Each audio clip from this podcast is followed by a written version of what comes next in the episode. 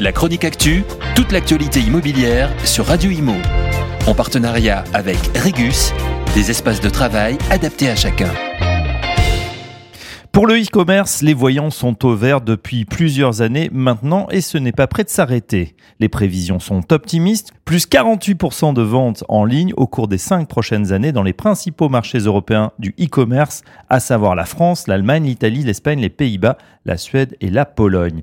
Là où le bas blesse, c'est la fameuse livraison du dernier kilomètre, un enjeu majeur de la logistique urbaine. En effet, comment acheminer dans les meilleures conditions les flux de marchandises qui entrent, sortent et circulent dans la ville?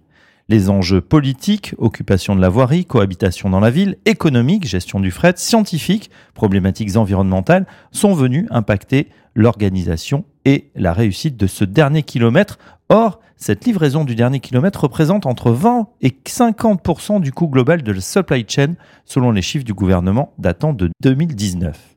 En raison de l'explosion des ventes en ligne, les sept principaux marchés européens du e-commerce auront besoin d'ici 2026 de 3,5 millions de mètres carrés de locaux supplémentaires dédiés à la livraison du dernier kilomètre, prévient Antoine Grignon, le directeur du département investissement chez Knight Frank France. En France, c'est Paris qui arrive en tête des besoins sans surprise en raison d'une forte densité de population conjuguée à un niveau de consommation des ménages élevé.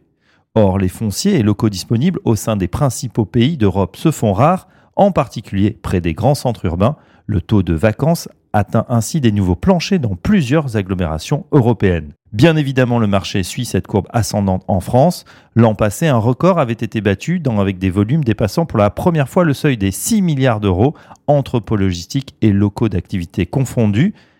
Et la tendance semble se conforter cette année puisque près de 5,4 milliards d'euros ont déjà été investis à fin octobre, un nombre significatif d'actifs dédiés à la livraison du dernier kilomètre.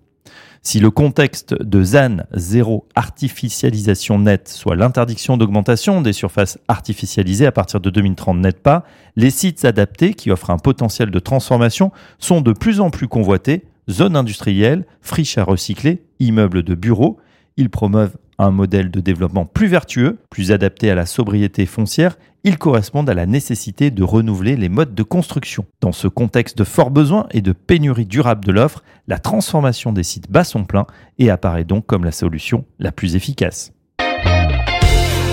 La chronique actu, toute l'actualité immobilière sur Radio Imo. En partenariat avec Regus, des espaces de travail adaptés à chacun.